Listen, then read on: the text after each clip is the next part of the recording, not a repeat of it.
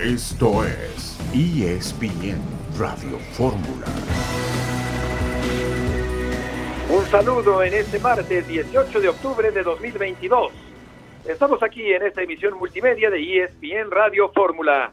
Héctor Huerta, buenas tardes. Hola Betito, ¿cómo estás? Te saludo con mucho gusto. Pues aquí para platicar de, ya Albert Celade se llama el técnico que aparentemente Chivas traería, ya Jesús Bernal nos reportará.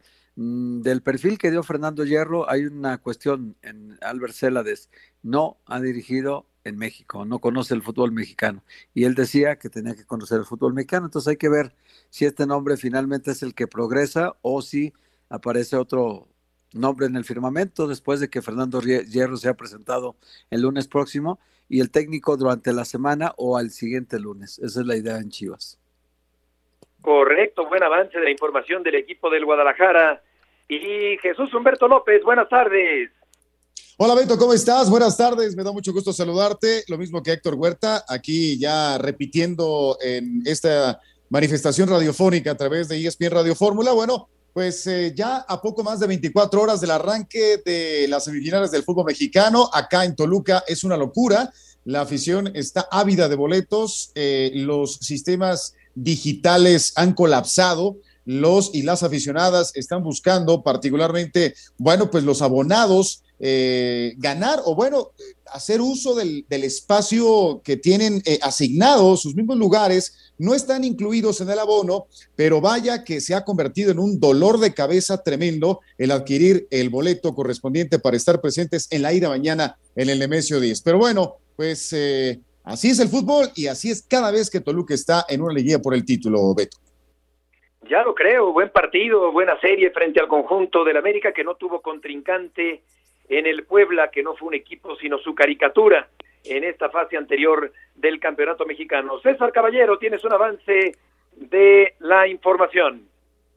Hola Beto, ¿cómo te va? Qué gusto saludarte. Las Águilas del la América cerraron su preparación para este miércoles por la noche enfrentar al Toluca en la ida de las semifinales. El Tan Ortiz está confiado y muy tranquilo de que podrán venir con un resultado positivo y además tenemos toda la información sobre el estado de salud de Bruno Valdés.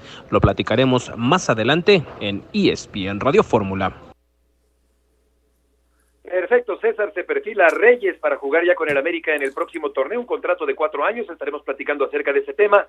Y ahora contigo, Adriana Maldonado, con el avance de tu información.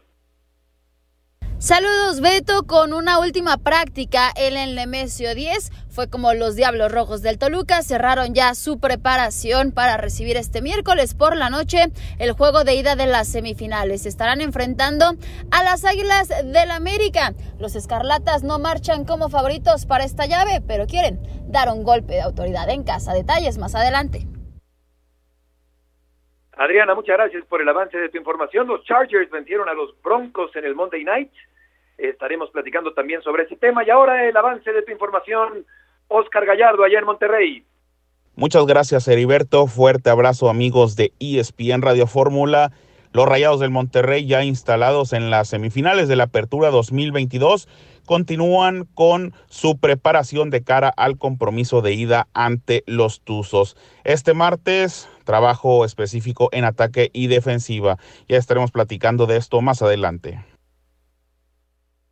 Oscar, muchas gracias por el avance de tu información. Estaremos platicando también acerca de Diego Jota, el eh, portugués que queda fuera del Campeonato Mundial por una lesión, lo que ya comentábamos de Reyes, que va a jugar con el América el próximo torneo, y otros tres torneos cortos por delante para este buen jugador de la defensa que se ha dado a conocer desde hace algún tiempo en el fútbol mexicano. Yankees y Cleveland van a definir eh, la serie divisional de la Liga Americana y por supuesto nos vamos a meter de lleno en las semifinales de la liguilla por el título del fútbol mexicano. Todo esto lo tendremos el día de hoy, en este martes, aquí en la emisión multimedia de ESPN Radio Fórmula. Vamos a la primera pausa de la tarde y volveremos enseguida.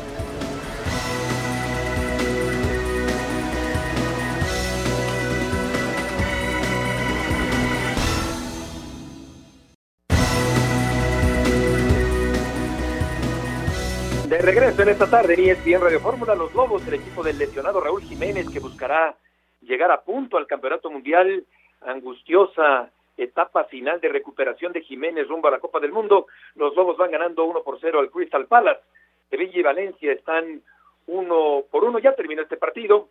El Atlético de Madrid se sigue jugando, el equipo del Atlético de Madrid uno por cero sobre el conjunto del Rayo Vallecano al medio tiempo y el Getafe y el Atlético de Bilbao empataron a dos goles, esto allá en Europa. Y vamos contigo, César Caballero, que tienes la información del conjunto del América que va frente al Toluca en semifinales del fútbol mexicano. Hola Beto, ¿cómo están? Qué gusto saludarlos. Así es, el América cerró su preparación y ya emprendió el viaje rumbo a Toluca para enfrentar al cuadro del Estado de México este miércoles por la noche en el duelo de ida de las semifinales. Antes de viajar, hubo conferencia de prensa con el Tano Ortiz, quien habló acerca de cuál será la postura del conjunto americanista ante una de las canchas más complicadas del fútbol mexicano y ante un equipo que generalmente busca jugar a la ofensiva y que seguramente tratará de marcar goles eh, jugando como local. Ante esta situación, el Tano infló el pecho y asegura que el América no se va a hacer menos en ningún terreno de juego y saldrá a buscar al conjunto toluqueño para tratar de llevarse una victoria. Si les parece, escuchemos reacciones del técnico, Azul Crema. Es parte de esta institución que lleva a tener esa responsabilidad y compromiso a la hora de, enfrentar cualquier partido que enfrente este equipo. Desde el primer momento nunca esquivamos esa responsabilidad. Eh, internamente sabemos que es partido tras partido, si pensamos en otra cosa, sinceramente no sería el objetivo a conseguir. Pero el título ese lo han puesto desde el primer partido que jugamos hasta la final de esta de, de cuartos de final contra Muerta. Las palabras de Fernando Ortiz, el técnico del América, el América que retosó un rato con el Puebla, fue un entrenamiento, fue un interescuadras, ilusos los que pensamos que el Puebla podía dar más pelea, que iba a presentar una mayor resistencia frente al conjunto del América que destrozó al equipo camotero. Con respecto a Reyes, ¿cómo está la situación, eh, César, para el próximo torneo? Bueno, en el tema de Israel Reyes, lo que sabemos es que América lo tiene ya prácticamente amarrado de cara a lo que será el próximo clausura 2023. Esta contratación se ha, venido gestando desde hace varios meses. América lo quería para este torneo, sin embargo, eh, Puebla le pidió que no se lo llevara porque el Arcamón lo tenía contemplado para ser pieza fundamental de ese equipo. Además, Puebla también quería esperar a ver si jugaba el Mundial y eso, por supuesto, subía su valor de mercado. Esta situación no se va a dar. Entonces, ahora sí han accedido a esta negociación. Lo que me cuentan es que ya prácticamente un hecho que va a jugar con el equipo sin crema, una operación que va a rondar los 4.5 millones de dólares sería en venta definitiva y en los próximos días Reyes tendría que estar firmando un contrato por los próximos cuatro años. Esta situación de momento no se va a dar porque la América continúa todavía en competencia dentro del torneo mexicano, pero lo de Israel Reyes está ya prácticamente cerrado y sería el primer refuerzo para el conjunto de las Águilas. Hay que ver qué es lo que sucede en defensa porque Bruno Valdés termina contrato en el próximo verano y seguramente van a intentar buscarle un acomodo para que no se vaya de manos vacías con el conjunto de las Águilas. Justamente hablando de Bruno Valdés, ¿cómo se encuentra el zaguero de las Águilas? ¿Qué tan recuperado se encuentra y qué posibilidades tiene de participar en el duelo de mañana acá en la cancha del Estadio Nemesio 10? Y por otro lado, eh, Fernando Ortiz, bueno, me, ha encantado la manera en que se ha expresado eh, siempre con una mesura. E, es un, es un técnico de bajo perfil que, dirige, que dirige a un equipo de altísimo eh, perfil, de un gran nivel, evidentemente, algo que a veces no checa en equipos como las Águilas del América, pero se ha mantenido eh, justamente en esa línea y creo que ahí ha versado el éxito por parte del Tano, ¿no, César? Hola Jesús, ¿cómo estás? Qué gusto saludarte. Bueno, contestando por partes, si quieres iniciamos con lo de Bruno Valdés, se puede decir que en este momento está 50-50 que pueda ser tomado en cuenta para jugar el día de mañana, miércoles por la noche. Lo que me han informado es que el paraguayo sí realiza el viaje con el resto de sus compañeros, sí va a estar en la convocatoria, sin embargo todavía no está al 100% de un problema en la pantorrilla y por eso es que todavía no se define si es que podrá tener actividad frente al cuadro de Toluca. Ojo, lo van a esperar hasta el último momento porque Fernando Ortiz quiere tenerlo como opción en el banco de suplentes ante una posible eventualidad que le pudiera ocurrir a Néstor Araujo o a Sebastián Cáceres. Yo creo que cuando menos va a estar en el banco de suplentes, pero es mejor que esperemos a, que se dé ya la alineación oficial, pero lo que sí te puedo decir es que Bruno realizó el viaje y está con el resto de sus compañeros. En el tema del Tano Ortiz, la verdad es que el Tano ha entendido perfectamente el sitio donde está parado, sabe que es un técnico que está en el equipo más importante, más mediático del fútbol mexicano y a pesar de todo eso seguimos viendo al mismo Tano Ortiz desde que hemos visto desde su primer conferencia de prensa. Hemos tenido la oportunidad de convivir con él desde marzo pasado cuando llegó al banquillo azul crema y no notas ninguna diferencia de lo que ha sido después de tantos éxitos. En aquella conferencia habló de que él sabía de que era un técnico interino y que solo el destino sabía si se iba a quedar. Hoy está más que firme en el puesto y sigue siendo ese mismo tipo humilde. Quizás es una de las grandes claves de su éxito. El Tano, por supuesto, está ilusionado en quedar campeón, como cualquier técnico en el fútbol mexicano, pero entiende que tiene que ir paso a paso y que muy probablemente si se sale de ese tenor es cuando podrían comenzar los problemas para él y para su equipo. Oye, César, te saludo con mucho gusto. ¿Y los jugadores estarán pensando igual que el Tano? ¿Que solo hasta el título y antes de eso nada? Hola, Héctor, ¿cómo estás? Qué gusto saludarte. Pues al menos lo que hemos podido hablar con ellos en, zonas mixtas, eh, cuando tenemos contacto con ellos, ese es el mismo discurso que están manejando, que saben perfectamente que en América solamente valen los títulos, los hombres de mayor experiencia se lo han comunicado de esa manera a los elementos que quizás tienen menos tiempo eh, en la institución. Por supuesto, al igual que el Tano, todos los futbolistas están ilusionados con levantar este título de liga, con llevar a las vitrinas de la América la Copa número 14, pero saben perfectamente que tienen que ir paso a paso. En torneos anteriores ya tuvieron descalabros fuertes, importantes. En el pasado quedaron eliminados a manos de Pachuca. Entonces, más allá de lo que han hecho hasta este momento, hay la conciencia de que solamente quedar campeones es lo que les va a ayudar a, a, poder decir que fue un torneo exitoso. Porque también en este momento el América está muy alto, está volando muy alto. Pero si se llega a fracasar, también la caída va a ser mucho más dura. Entonces, por eso es que tratan todos de conservar la calma y seguir el discurso de su líder, de su técnico Fernando Ortiz, que ha tratado de permear esta idea al interior del vestidor.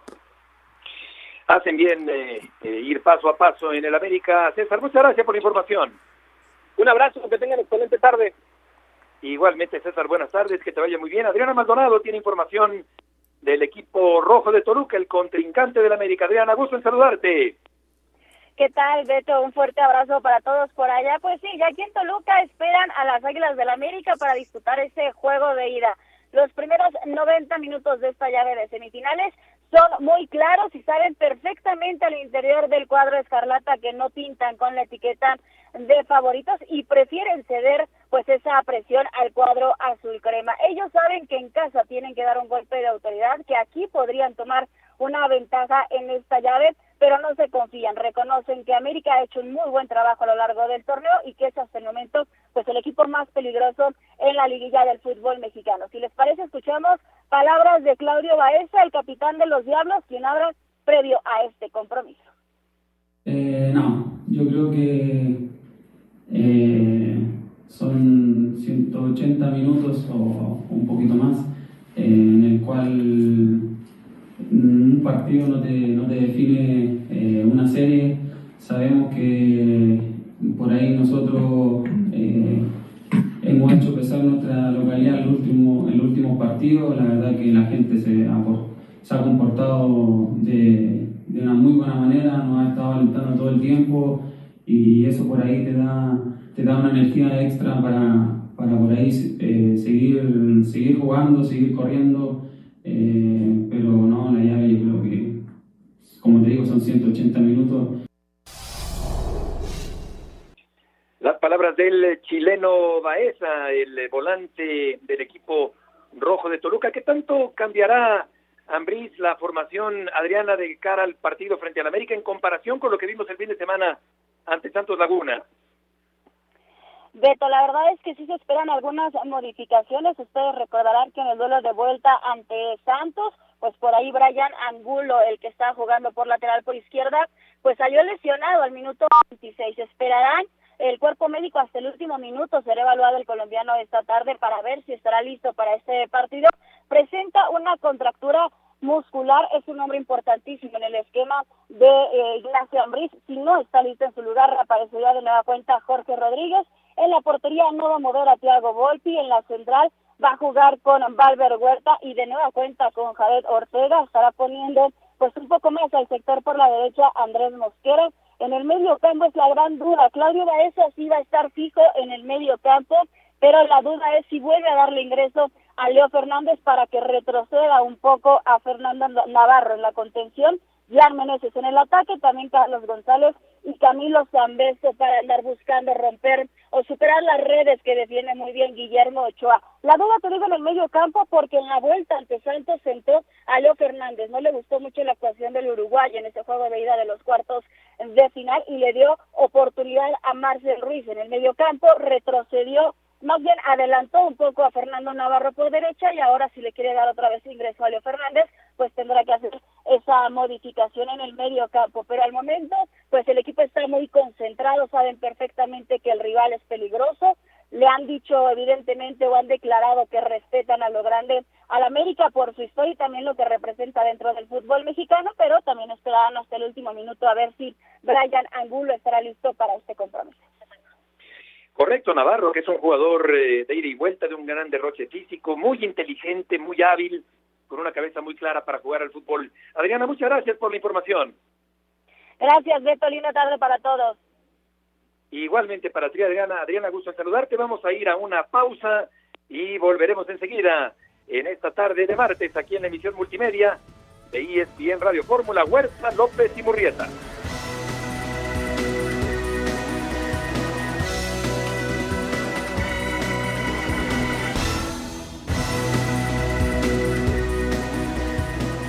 De regreso en esta tarde en ESPN Radio Fórmula. En América, Héctor tuvo dos eh, días de campo auténticamente frente al Puebla, en Puebla y en la cancha del Estadio Azteca. Yo creo que ahora sería interesante verlo ante un contrincante de verdad, como puede ser el Toluca, porque lo anterior fue prácticamente un entrenamiento americanista. Creo que el Toluca, sin duda, va a ser un rival de respeto para el conjunto del América. Sí, ya dieron a conocer los árbitros, Beto, para este partido. Marco Antonio Ortiz Nava va a estar al frente de este partido Toluca América con Pablo Israel Hernández, Andrés Hernández, Diego Montaño de cuarto juez, Eric Jair Miranda en el bar y Enrique Isaac Bustos como A-bar. Ese es el grupo que da a conocer la comisión, la comisión de arbitraje. Y también en el otro partido de Pachuca, Beto, sería importante decirles que César Arturo Ramos Palazuelos, el árbitro que nos va a representar en el Mundial, es el que va a ser el central de este partido. Y Fernando Hernández Gómez va a ser el bar de este juego para estar al pendiente, porque ya ves que el Bar se ha vuelto también ya un protagonista de los partidos. Sí, el América tuvo un día de campo, realmente los dos partidos, Beto, fueron muy fáciles, 6-1, 5-1, fue una marcadísima diferencia entre un equipo. Creo que en liguillas no se había dado nunca un marcador global de esta naturaleza, ¿no? 11-2 fue espantoso para el Puebla, un cierre de torneo para el Arcamón, que era el técnico de moda y que de repente con estos dos cachetazos, yo creo que se le bajan un poco los humos a, toda la credibilidad que había logrado el Arcamón, eh, fue la peor manera que puede cerrar un torneo, ¿no? Creo que seguirá en el Puebla porque si alguien tenía interés, hoy se la está pensando dos veces, ¿no? En cambio, en el Puebla tiene contrato, pues hace prácticamente lo que él quiere y es un equipo que tiene totalmente controlado por dentro. Entonces, a lo mejor esta posibilidad de cambio a Tigres o algún equipo que pudiera quedarse sin técnico, ya ves que lo del Piojo tampoco es muy seguro que se quede.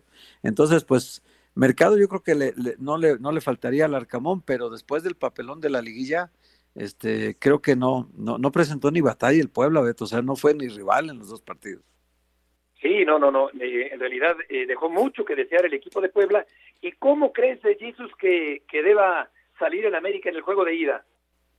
Bueno, pues eh, yo creo que no tiene que cambiarle en nada a su mística, a su mentalidad, a su forma de juego. Creo que eh, eh, el América deberá continuar con esa misma actitud, con, con ese buen fútbol, con esa transición que me parece fantástica, que arma desde el medio campo y con una, con una defensa que se ha comportado, que ha estado a la altura, pero que no fue evidentemente puesta eh, eh, a prueba con la delantera poblana, que, bueno, pues sí, evidentemente decepcionó. Ahora, Toluca es un equipo que históricamente se le indigesta al, cuadro del AME. Eh, en los últimos partidos que se jugaron acá en el Nemesio 10, Toluca ganó y ganó de forma contundente 3 a 1. América sabe lo que es ser eliminado por Toluca, históricamente hablando. han sido, si mal no recuerdo, cinco eliminatorias que ha perdido. Eh, la última la ganó, pero fue muy ajustado el marcador. Fue, fue eh, ciertamente complicado para, para América eh, avanzar en, el pasado apertura 2018 del fútbol mexicano. Así que, así que América, cuando viene al Nemesio 10, no se siente tan cómodo no se siente tan fino. Ahora, claro, vienen otras condiciones. Y por parte del Toluca, yo siento que ya se desprendieron de esa presión y particularmente Nacho Ambriz, que dijo, a ver, quiero demostrar que soy un técnico de calidad, de renombre, es, decir, quiere también atraer los reflectores hacia él para, para, para callar a sus detractores. Y había una presión importante, lo veía en su rostro, porque siete partidos sin perder, acumuló el Toluca en fase regular hasta que llegaron las victorias y bueno, pues está ya instalado en la semifinal, pero ya cumplió con su promesa de meter al Toluca en los primeros cuatro de la tabla, los primeros cuatro equipos del torneo en general. Así que, pues con esa ya pérdida de presión y la obligación, porque el marcado favorito es América, pues tendrá evidentemente que ser el cuadro de Cuapa y no así el Toluca, y eso le puede beneficiar a los Diablos Rojos. Vamos con Oscar Gallardo con información del equipo de Monterrey que va frente al Pachuca en semifinales. Oscar, gusto en saludarte. Hola Heriberto, muy buenas tardes, fuerte abrazo amigos de ESPN Radio Fórmula. La semana no pudo haber iniciado mejor para el Club de Fútbol Monterrey, después de que ayer lunes en los 15 minutos que tuvimos de acceso para estar en el tema Heriberto de los gráficos, bueno, pues sonrisas, buen ambiente, buena vibra, emoción y sobre todo pues los elementos también con el tema de la concentración, porque Después del tradicional calentamiento, el torito en donde participa todo el plantel, estuvieron reunidos los futbolistas recibiendo indicaciones de Víctor Manuel Bucetich, un director técnico que estará en su liguilla número 11 en el fútbol mexicano, avanzó en siete ocasiones a la gran final y eso es parte de la confianza que le ha transmitido, transmitido mejor dicho, Víctor Manuel Bucetich a sus futbolistas, así lo dejaba en claro este martes Matías Craneviter cuando termina de salir en las instalaciones del barrial. Hoy Bucetich eh, no ensaya un once en sí, pero sí trata de perfeccionar cada línea. Hoy le puso especial atención primero con los defensivos, intercambiando defensas centrales, laterales, después en medio campo, alineando primero a Romo, después a Craneviter, el Ortiz, y ya en ataque pues conocemos sus cartas, Germán Berterame, Rodrigo Aguirre y Rogelio Funes Mori.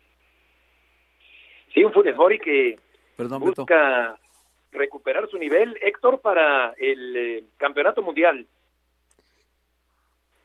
Sí, justo le iba a preguntar a, Oscar eso, le iba a preguntar, justamente le iba a preguntar a Oscar eso de que eh, es la oportunidad que tiene Funes Mori los pocos eh, o muchos partidos que le quedan a Monterrey para volver a recobrar el nivel que alguna vez tuvo para estar en el Mundial de, Qatar. Eh, ¿No presiona esto a Bucetich a, la hora de armar la alineación o él seguirá con los suyos? Si Berterame y Rodrigo Aguirre están mejor, van a jugar ellos en lugar de Funes Mori. Qué gusto saludarte, Héctor. Continuando con la respuesta para tu pregunta, bueno, este martes Víctor Manuel Bucetich inicia en sus ejercicios de ataque con Germán Berterame y Rodrigo Aguirre.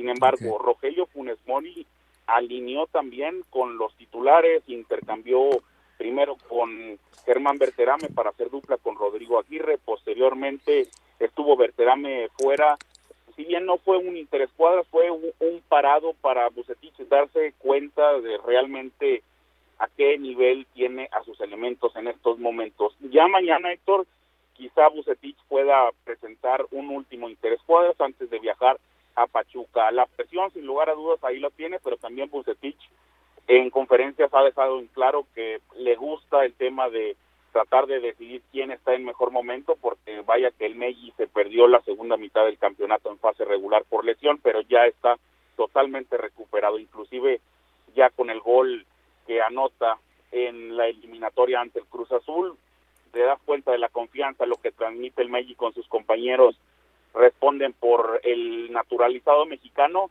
y son muy buenas noticias para Bucetich. También mencionar lo de Dubán Vergara, hoy Dubán regresó a el trabajo en campo con balón y esto ayuda y aporta para el plantel. Hola Oscar, ¿cómo estás? Qué gusto saludarte.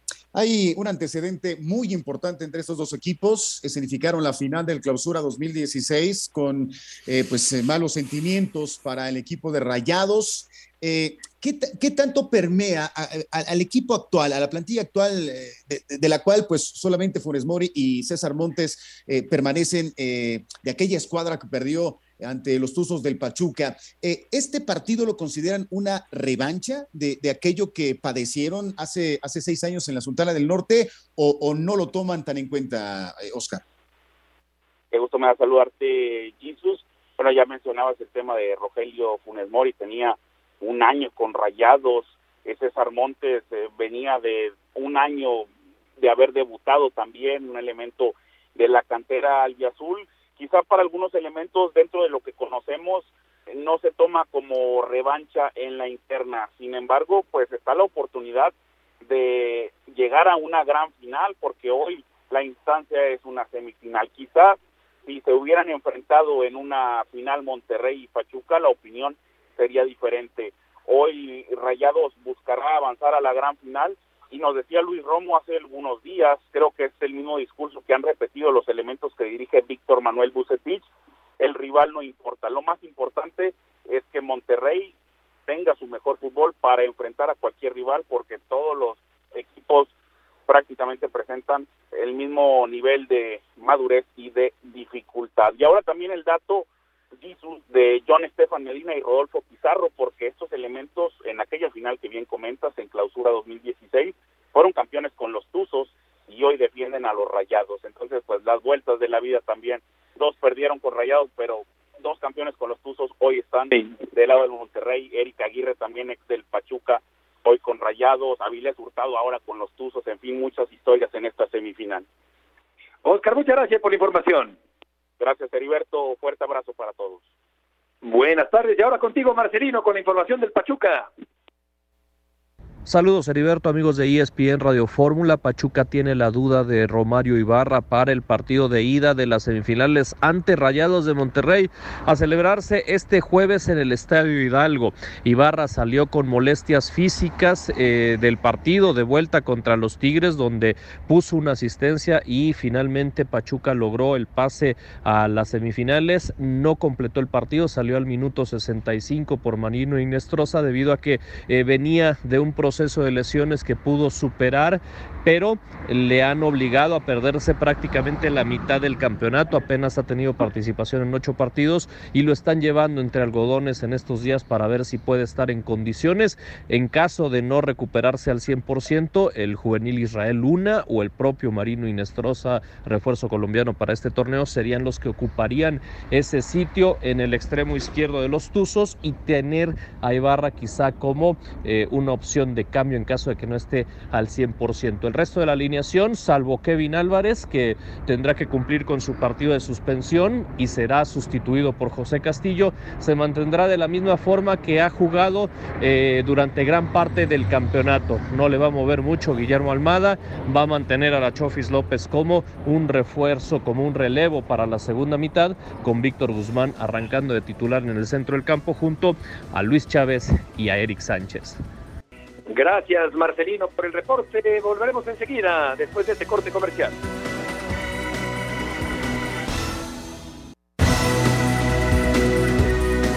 De regreso en en Radio Fórmula, Rayado entró el Cruz Azul, pero Alfonso Gutiérrez le alcanzó para quedarse como técnico de la máquina cementera para el próximo torneo. Y el Pachuca hizo ver mal al conjunto de Tigres. Hay una escapada, Héctor, en el segundo tiempo de Inestrosa, el chamaco colombiano, que hizo ver mal, exhibió a Aquino. Qué forma de llevarse a Aquino, de pintarlo, de burlarlo, de desbordarlo. Luego saque el centro para el gol de Chofis y el Pachuca avanza a la siguiente ronda y otro fracaso para el equipo de los Tigres con un Pachuca dinámico, proponedor, con un buen técnico que cambió de equipo dentro del mismo grupo empresarial un equipo muy aplicado que está con todo merecimiento el Pachuca en la siguiente ronda. No sé si te fijaste, Beto, que los dos goles fueron similares, nada más que uno por un lado y el otro por el otro, ¿no? Sí. En el primero de Kevin Álvarez penetra hasta el fondo, eh, da la pelota hacia atrás, y no llega a Carioca y sí llega el Pocho Guzmán y mete el gol. Y en el segundo igual, se escapa Inestrosa, bien lo dices, eh, dejando muy mal parado a, Aquino, manda el centro y la Chofi se le encuentra la pelota y la mete al arco. Entonces, fueron dos jugadas muy parecidas, son del corte típico del Pachuca. El Pachuca ataca muy bien por las bandas, Beto. Este es muy peligroso por los costados y tiene un gran rematador en el eje del ataque, ¿no? Como Nico Ibáñez, que no ha metido gol en la liguilla, pero es el, es el campeón goleador del actual torneo. Entonces hay que tenerle respeto a ese centro delantero porque evidentemente es un goleador. Y luego también el regreso del Pocho Guzmán, que no había metido ni un gol en el torneo y ahora en la liguilla aparece y concreta el primero de los, de los tantos que necesitaba el Necaxa para Dejamos de escuchar a Héctor. Vamos a ir con tu tocayo Tello, porque Herrera tiene contrato vigente. Héctor, gusto en saludarte. ¿Cómo estás, Beto? Buenas tardes. Saludo afectuoso para todos en ESPN Radio Fórmula. Sí, tiene contrato vigente, pero tras consumarse este fracaso que mencionabas, Beto, pues y, y dársele el periodo vacacional al equipo, hoy habló la directiva de Tigres, estuvo en las oficinas Mauricio Culebro, el presidente, Antonio Sánchez, director deportivo. El primero de estos habló acerca de esa evaluación en la que se encuentran, en la que incluyen a Miguel Herrera cuando, bueno, pues eh, todo hace suponer que se va a quedar, que van a darle esa continuidad al, al proyecto. Habla de esa evaluación en la que se incluye a Miguel, y algunos otros eh, jugadores, y que, bueno, pues eh, de esto va a depender si siguen adelante con Miguel Herrera o si van a optar por algún eh, cambio. Eh, vamos a escuchar, si te parece, las palabras de Mauricio Culebro. Mira, antes que nada, sí, yo como representando esta institución, sí quiero decirte que estamos apenados, que no son los resultados que para los cuales trabajamos. Entonces sí, con la afición también pedirles que se queden tranquilos, que siempre haremos lo que sea mejor para esta institución. Y esa parte que me estás preguntando es lo que estamos haciendo con esta evaluación, ¿no?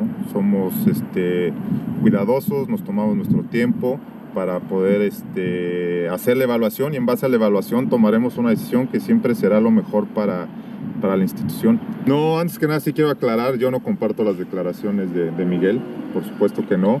Este, el, el promedio de edad del, del, del, equipo ahí está, creo que al final del día, este, en un año y medio, unas dos semifinales, cuartos de final, repito, no es lo que estamos buscando en los objetivos que estamos pensando, algo nos ha faltado y eso me queda claro, pero por eso estamos analizando qué es eso que nos hace falta para trabajar y que, y que no, no, no, vuelva a pasar y que lleguemos a una instancia mayor que eso. ¿no? Viene un torneo muy importante también que, que creo que a esta afición y a este equipo lo queremos jugar desde hace tiempo para volver a tener el sueño de estar en un Mundial de Clubes y eso también viene el próximo semestre.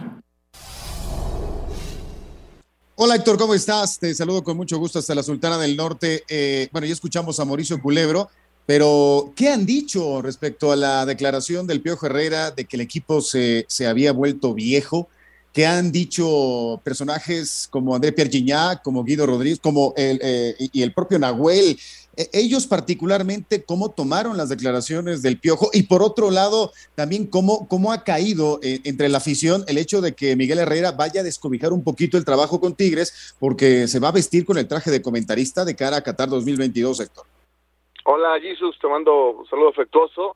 El tema de alguna reacción dentro del vestidor no se ha hecho pública, hubo una plática ya con con Miguel Herrera el día de ayer dentro del, vestidor, pero a primeras de cambio cuando se dio esa conferencia tras el, el término del partido y enterarse en el grupo eh, futbolistas lo que había declarado Miguel, por supuesto que sí, sí se dio una, una molestia, eh, pues evidentemente ellos han eh, pues respaldado el proyecto con Miguel Herrera, porque el mismo Miguel cuando llegó a Tigres dijo que tengo un grupo de extraordinarios eh, jugadores de mucha experiencia y que pues podemos sacar eh, las cosas adelante y que cambiar el discurso con este fracaso y pusiese como argumento ya la, el promedio de edad del equipo, por supuesto que no, no cayó en gracia. Eh, el tema también en la afición, sí, creo que es mucho más evidente, sobre todo en redes sociales, eh, se ha vertido con todo la afición en contra de Miguel Herrera, incluso algunos pidiendo que, que salga del, del, equipo.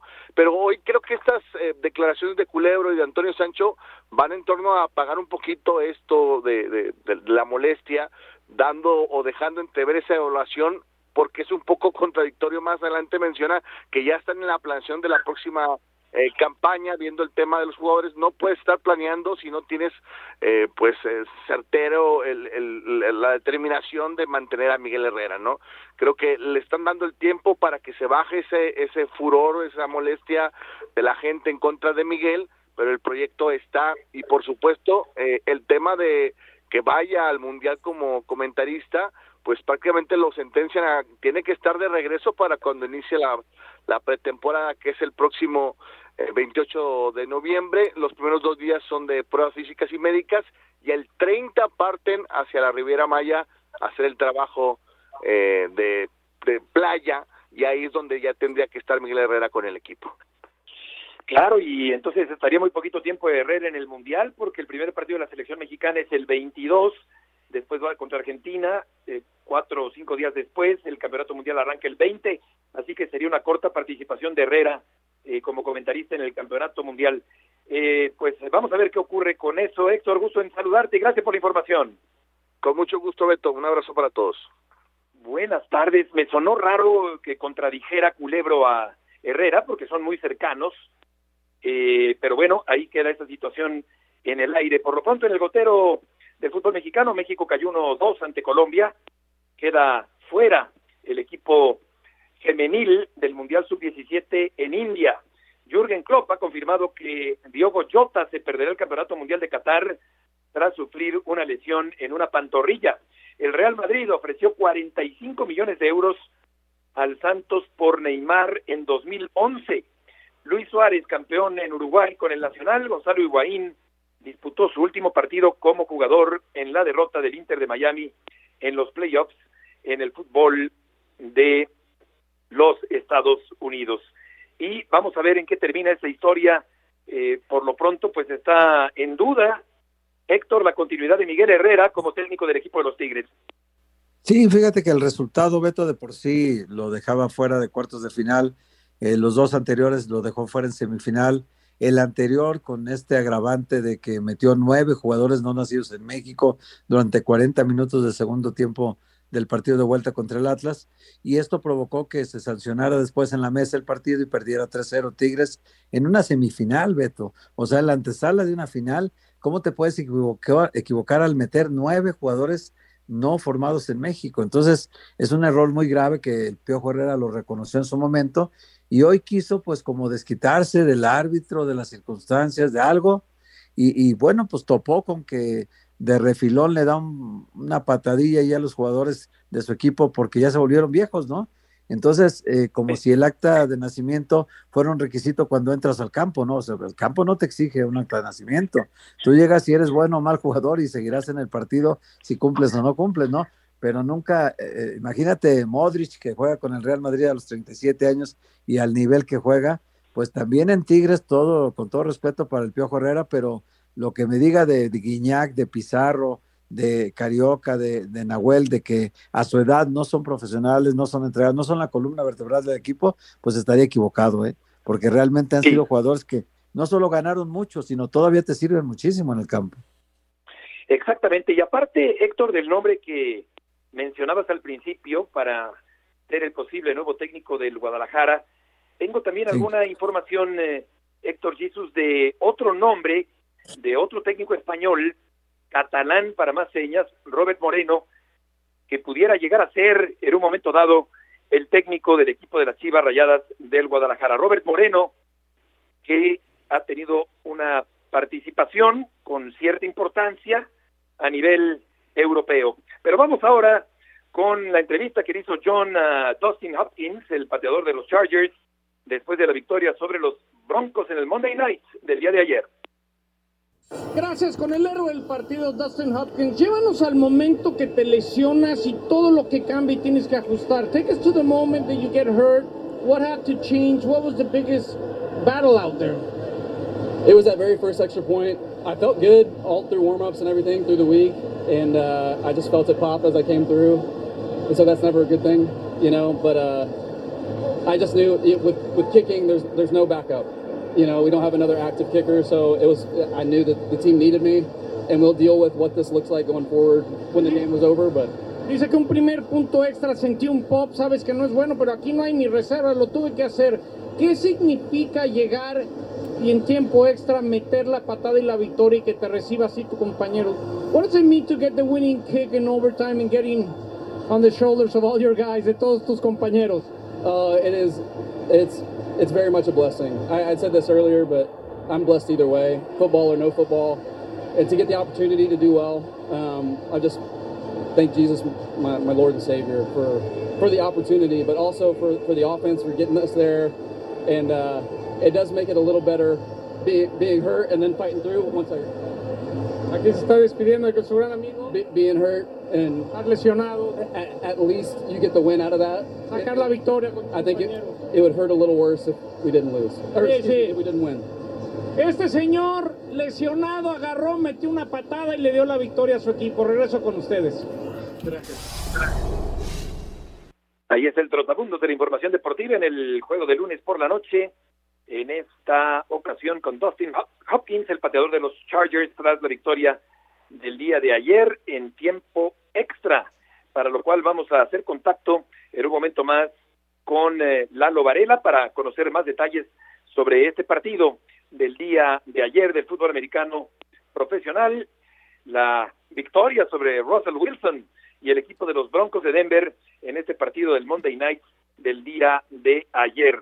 Eso en cuanto al fútbol americano profesional, no se ven bien los Broncos en esta temporada de la NFL y pronto se va a realizar el partido de fútbol americano profesional en la cancha del Estadio Azteca Jesus, que es un atractivo muy especial para el público de la capital de la República Mexicana y de los que llegan de otros rincones de la patria mexicana.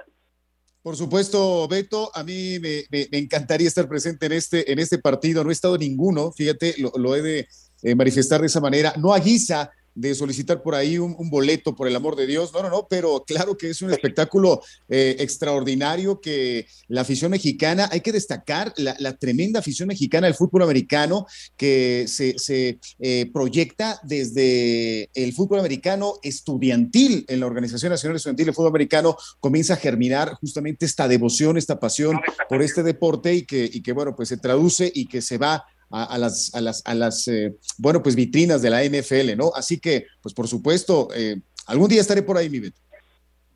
Sí, es, es muy padre. eh, yo estuve alguna vez con mi hijo Juan Pablo ahí en, eh, en el Estadio Azteca. El próximo partido será Arizona contra San Francisco. Héctorito, ¿tú has ido a algún eh, partido americano acá en México? No he sido requerido, Beto. no es que no me guste, me, me encanta, pero no he sido requerido.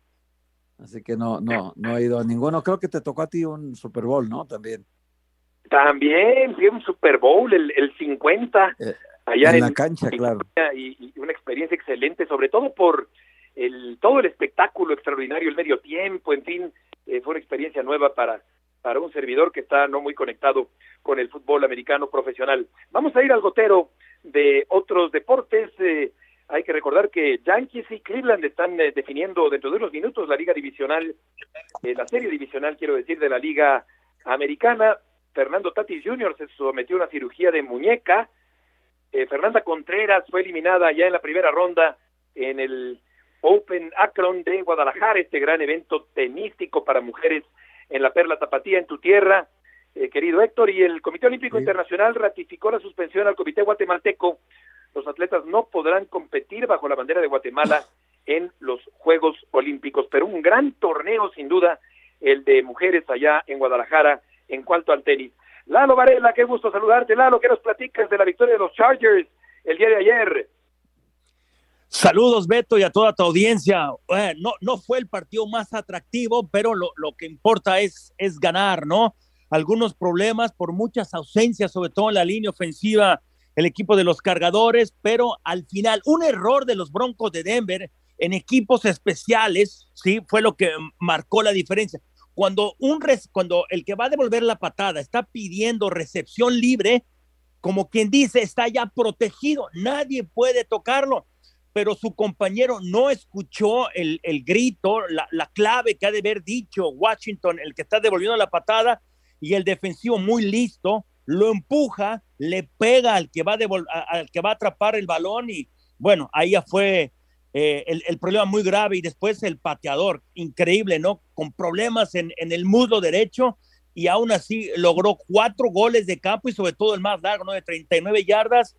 Y estos dos equipos, insisto, con algunos problemas, pero lograron salir adelante. Y lo que sí es lamentable es ver a Russell Wilson que las cosas no funcionan. Mucha gente, eh, entre expertos y aficionados, culpando mucho a Nathaniel Hackett, al entrenador en jefe, y no hay duda de que sí tiene problemas el entrenador en jefe novato, pero también Russell Wilson tiene cierta responsabilidad y no sé si es 60, 40, 70, 30 más para el coreback completó sus 10 primeros pases. Y en el fútbol americano, las, primer, las primeras jugadas son bajo un guion, bajo un script, o sea, todo funcionó. Pero en la segunda mitad, qué bárbaro, completó 3 de 18 pases, 15 yardas para un jugador de, del nivel de él. E, e, es, lamentable y, cierro con esto, eh, Beto. Completó sí pases con 10 receptores distintos, que uno dice, wow, pero ese debe de ser un problema. ¿Dónde está el receptor primario? ¿Dónde está el receptor principal en donde cuando te hacen problemas o hay que ganar un partido, generalmente tú buscas a uno y él no? Lalo, muchas gracias por tus aportaciones del día de hoy. Perfecto, Beto, gracias. Saludos. Un abrazo muy fuerte. Atlético de Madrid y Rayo Vallecano quedaron 1-1. Gracias, Héctor. Jesús, buenas tardes. Que les vaya muy bien. Hasta mañana. Buenas tardes, un abrazo. Gracias, saludos, buenas tardes. Buenas tardes.